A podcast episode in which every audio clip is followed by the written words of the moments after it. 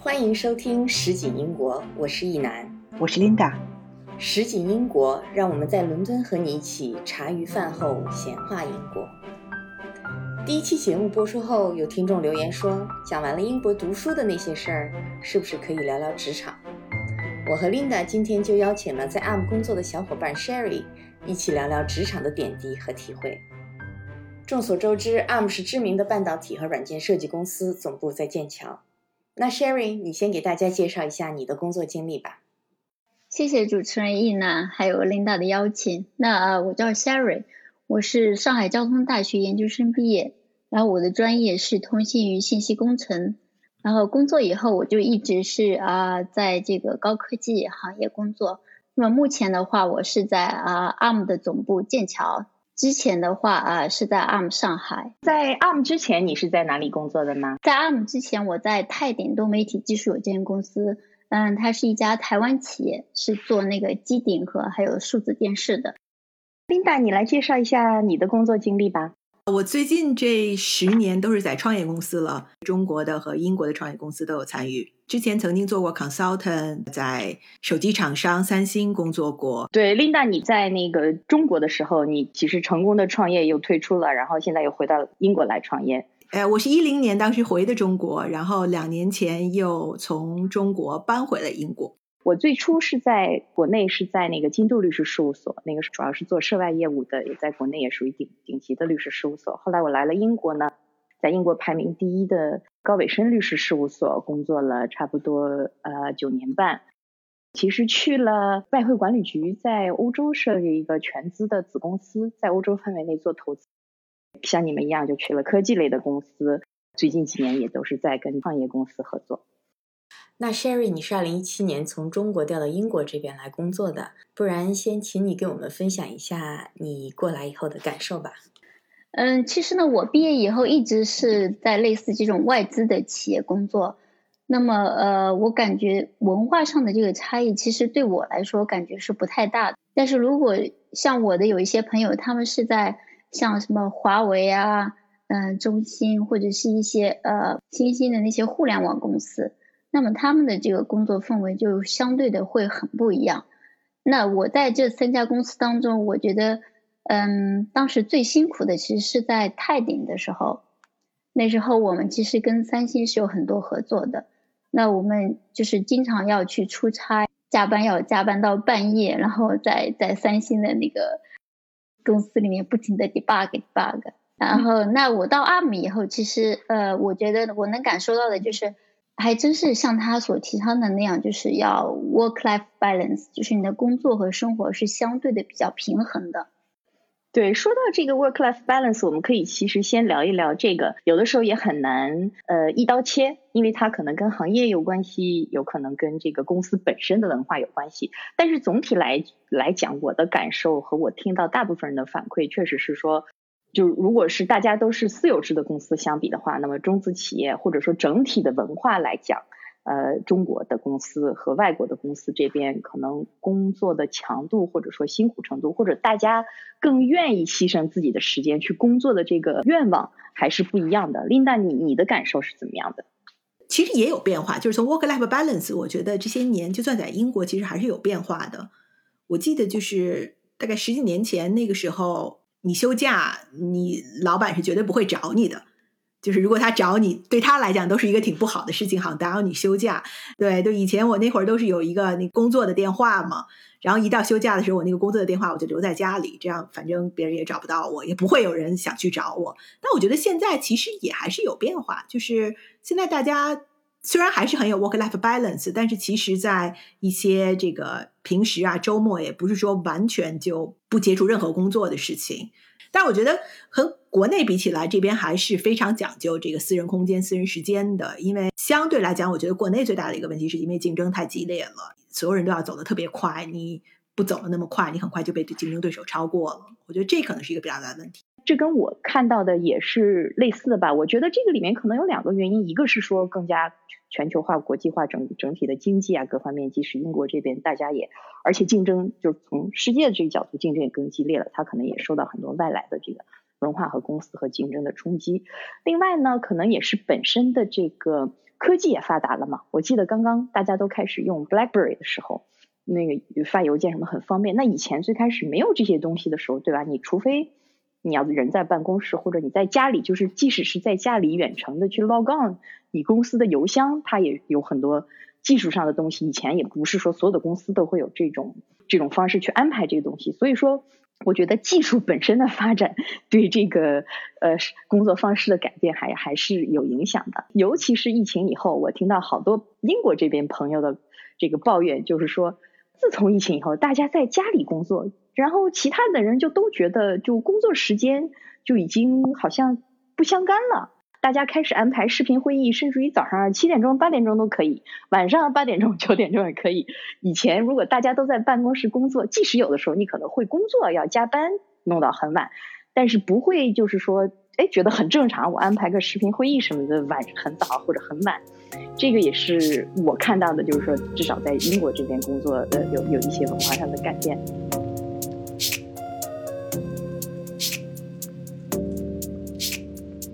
那其实你当年从英国回到中国去工作的时候，你在知乎上，别人问到就是说回来工作你文化上冲击啊，还有有什么很大的不同？那个时候你说到的一些东西，其实现在我觉得它还是 relevant，但是它可能也有一些变化。比如说刚才我们有提到这个工作效率这个问题，我其实以前经常会跟。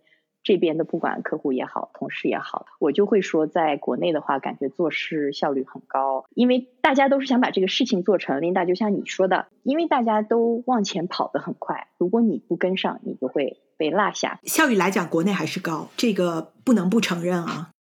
对，我就举个例子，我前两天一个朋友帮我，就是说他想找工作，然后问我有没有可以推荐的。然后他是周四的时候发的我简历，那个时候已经伦敦下午时间了，国内基本上是。十一点到十二点的时候，然后我当时就发给三个朋友，都是创业的朋友，然后这三个朋友都是秒回，就那个时候基本上是国内十二点了，然后都说啊，简历发过来，我要看一下，然后就把简历发过去了。二十分钟之后，我这个好朋友就说，第一家公司他已经约了面试了，第二个公司就又跟我说，嗯，我觉得简历不错，我让我 team 的人安排去面试了。周四我发出的简历吧，然后到周一的时候，他两家公司都已经聊完了。你第一家公司不太合适，然后第二家公司基本上已经在最后走最后的流程，一件事情就可以发生这么快。而且这种秒回的速度，我觉得呃也是也是让我让我至今觉得说中国效率真的是高，跟这边比起来，这个可能我觉得微信还是做了很大贡献的。尽管它有很多的问题，比如说它不是非常的这个什么 secure，因为很多呃很保密的文件，大家工作上都在那儿发嘛。那么有一些大的，比如说这边的银行，它会有规定说你这个东西 PPT 什么这些不可以到到那个微信上去发。在，所以你要用钉钉嘛。就是你在中国做业务的话，就基本上就是，所以哎，这个也是说到就个人生活和工作这个界限很难画，因为你这个微信其实你既用它来生，就是生活上的东西，也是工作上的东西，然后它全都在一起，然后你一直都是在关注的。那个 Sherry，我不知道，因为你在国内工作的时候，尽管是外国公司，但是是不是很多东西也是通过微信来沟通的，就工作上面的？呃，这里是肯定不会。但是在国内的话，微信其实呃公司还是不推荐用，因为就像你刚才提到的，就是它有安全问题，所以我们是是有规定的，不可以用微信，就是呃涉及一些公司内部信息或者是客户信息比较重要的一些东西。但是，比方说如果客户有时候要问一个，哎，你这个东西什么时候能给我，或者是怎么样，就是一些很很尖锐的一些东西的话，其实是没有问题的。但是你文文件什么的，对文件什么的你就不可以。所以客户他随时会来问你问进度，然后他就会 push 你，然后你就是不得不啊，再赶紧去看去。那你在这边是不可能的，对不对？就甚甚至我们连 engineer 的邮箱通常我们都是不给客户的，都是只有一个啊一个统一的。比方说，我如果之前在那个做技术支持的话，比方就是一个什么什么 support，对吧？然后他也不会牵扯到个人。那在国内的话，基本上就是，那有可能他就一个电话打过来就找你了，就是效率。就前面提到的，如果提工作效率的话，我是真的觉得国内的工作效率会高很多。对，在英国公司你就会发现，其实有时候一些很小的东西，它都需要讨论很久，然后可能时效性就过了。我想插一句，就是说这个提到 work-life balance 的这个，就是这一点啊，我觉得你看，其实从产品上也是挺不一样的。那个在这边大家都用 Slack，很像微信嘛，也是个 messaging，但 Slack 有一个功能是你可以把你自己标注成是 offline。对，所以我我上一个项目的时候，当时我就特别不习惯，我就说，哎，为什么我要标成 offline 呢？我就没有这个概念，因为微信从来没想着说我还要告诉别人我 offline 了。微微信好像不能 offline 吧？不能 offline 对，我觉得你只是不看。哎，这个其实你知道，我觉得是一个沟通的问题，因为你标注 offline，这个其实就是在提前 manage expectation。你其实告诉大家说，你你发了我看不到，即使你可以看到，你可能会去看，但是这是我不用马上回，就跟你邮箱里面说的是我目前不在办公室一样。其实现在大家天天都会去看这个邮件，但休假的时候你至少告诉大家我在休假，我回复可能会迟延，然后那大家就是这是一个期望值提前去 manage 的问题。但在这里，我觉得从创业公司的角度，我的感受是很多事情也是可以很快发生的。就 Linda，你前面说的像招人，就是一个好的人。英国人不是经常说吗？You snooze, you lose。如果是一个好的 opportunity 或者一个好的人，你不马上抓住这个机会，或者把这个人谈下来的话，那可能这个机会就错过了。在创业公司的这个圈子里面，我觉得效率还是很高的。你的体会是怎么？说到创业公司，我觉得效率的确会可能比大公司高很多。但是坦白讲，我觉得跟国内创业公司比起来，效率可能还是会稍微低一点。因为我觉得出发点可能还不太一样，就是大家之前也开玩笑说，这个在中国做创业，第一目标是要挣钱；然后在美国做创业，第一目标是要改变世界；然后在英国做创业，是第一目标是要做一个自己喜欢的事情。所以就是他。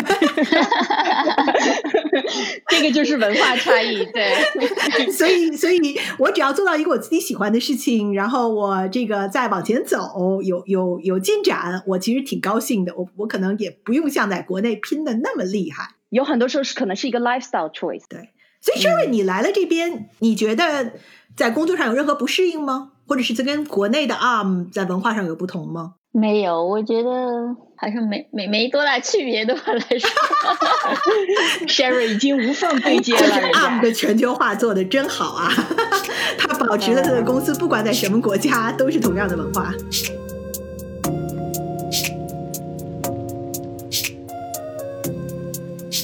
那 Linda，我也想问一下，你上一次从英国搬回到中国，生活上应该还是很习惯的。但是有没有也有特别想念英国的某些地方呢？当年搬回国内的时候，其实最想念的就是这边的这个下了班之后跟同事一起去 pub 喝一杯，就是这种喝酒的文化。sorry 我不知道你怎么看这个呀？其实说实在，我不太喜欢去 pub，因为我嫌它太吵。That's the point。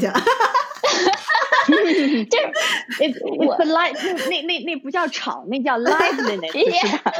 琳达，那叫气氛。但是这个我我我喜欢跟就是跟别人喝酒聊天，但是我就我我我感觉你要说不适应的话，我来英国，我觉得我我不适应去 pub 喝酒，这么说吧。你你就觉得它吵是吗？对对对对，但是我很喜欢，就是大家，比方说我如果约家里来，比方说搞个 housewarming，然后十几个人，大家一边喝酒一边聊天。我觉得这种我很 enjoy，但是去去 pub，我就觉得太嘈杂了。那个声音，你的你是刚刚一楠说的这个 liveness，我觉得我享受不了。我我跟你说，我这个其实是也有我我也是一段时间以后才适应的。那个时候我对我来说最关键的是，我一直非常不理解这些人可以站着喝一个晚上，然后不吃东西。在国内你约嘛，大家都是约饭，约吃饭的时候会喝酒，对吧？不会说就是去喝酒。但是呢，喝酒这个其实喝酒的好处，说实话就跟现在我们讲去大家一起说啊 have a coffee 道理是一样，其实就是一个很简单的一个很轻松的 no pressure 的，就是大家去啊 catch up 一下，或者说怎么样。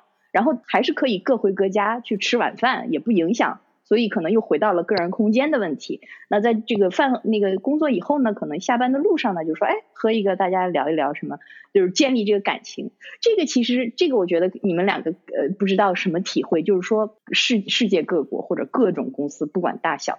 它都会有一定成分的这个 office politics 存在，对吧？各各种环境下都会有政治斗争。以以前大家可能会觉得，可能在中国人人际关系更复杂。我我觉得其实不是人际关系更复杂，而是说它的体现形式是不一样的。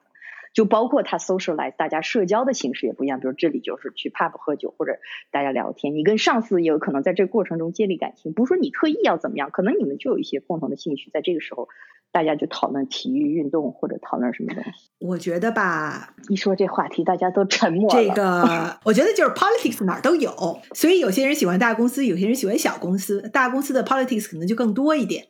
小公司的 politics 相对少一点，相对更加直接一点。但我觉得其实整体上来讲，其实还是沟通的文化的一个不太一样。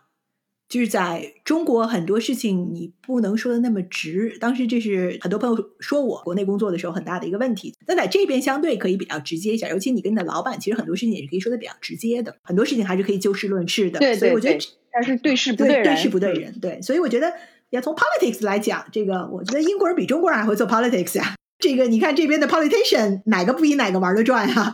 但是从这个就事论事的角度来讲，我觉得在这边就是可能更多的时候还是就事论事，就是尤其在在大家一起一个团队一起做一件事情的时候，很多时候还是非常就事论事的。对，我不知道珊儿你怎么看？就是我觉得英国这边就是会，你会觉得英国人其实更更委婉嘛？其实他想要说什么，但他不会直接告诉你，不会跟你说。就虽然他是就事论事，但是他不会直接跟你说这个好不好或者是什么，他就是很委婉的告诉你这个不好。对他会他会是先说 This is fantastic，巴拉巴拉巴拉巴拉巴拉，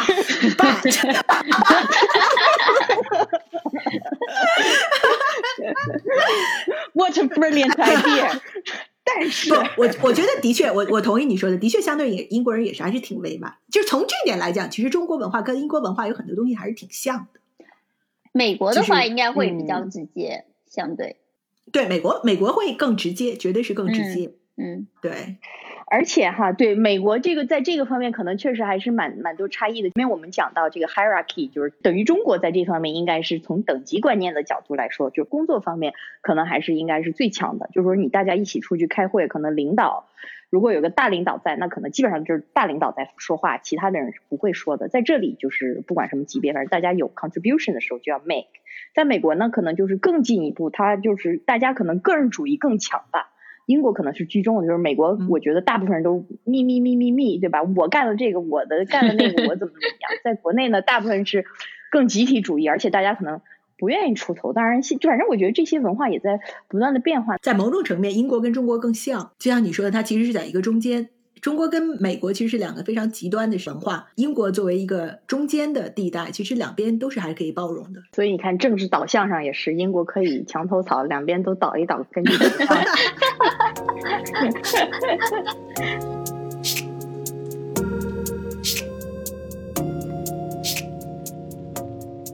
前面 Sherry 你也说到嘛，你反正从三月份开始都是一直在家办公的。那么因为大家现在也都说，就是说在家办公就是成为以后正常的工作模式了。当然，这个我觉得明年以后可能就是肯定还是还是会变回来。很多人可能还是更喜欢原来的传统方式。在这个过程当中，我也认识有朋友就决定就从伦敦搬离伦敦了。反正觉得很多东西都可以远程来做，以后他就从生活方式方面就就改变了。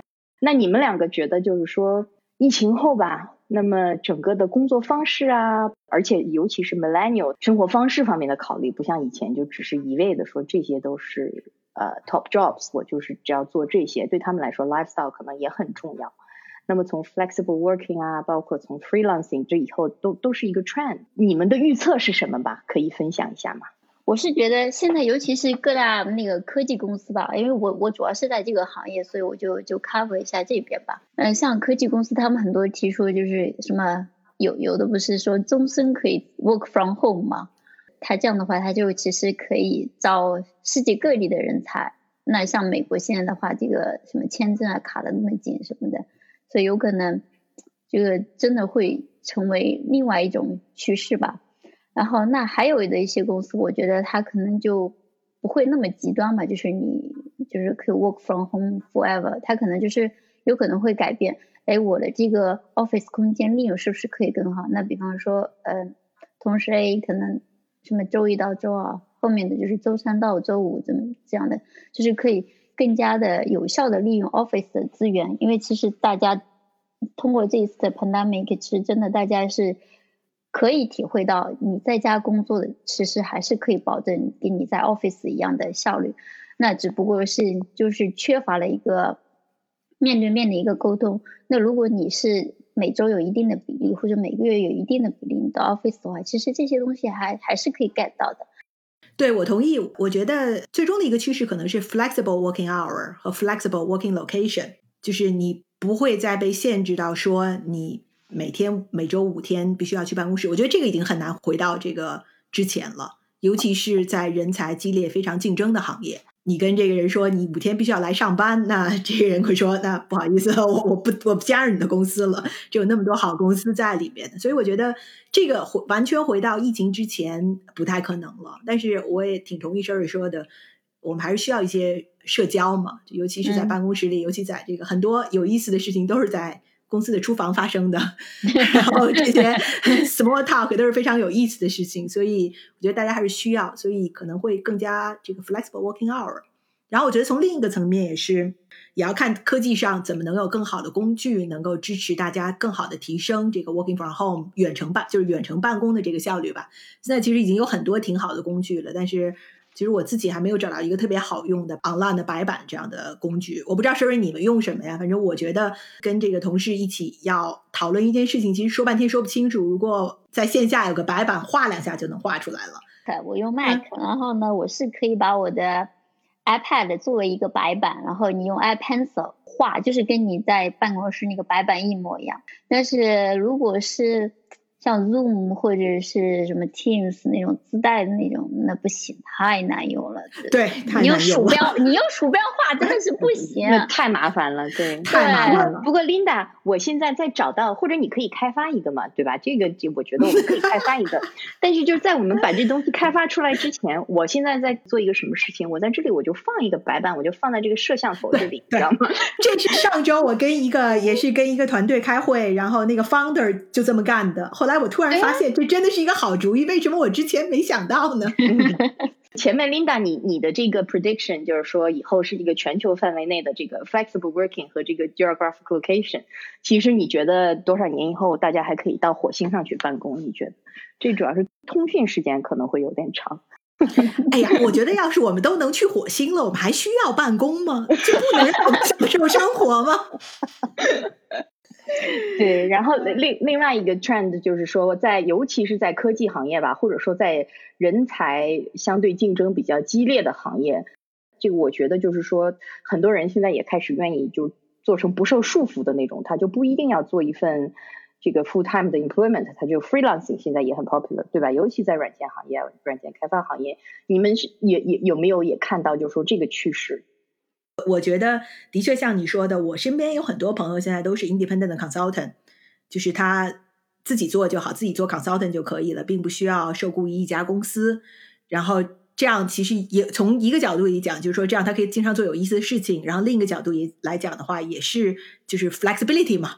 这样我其实一年干六个月就够了，我不需要一年都上到这个这个工作里面去，我还可以做一些有意思的事情。所以而且。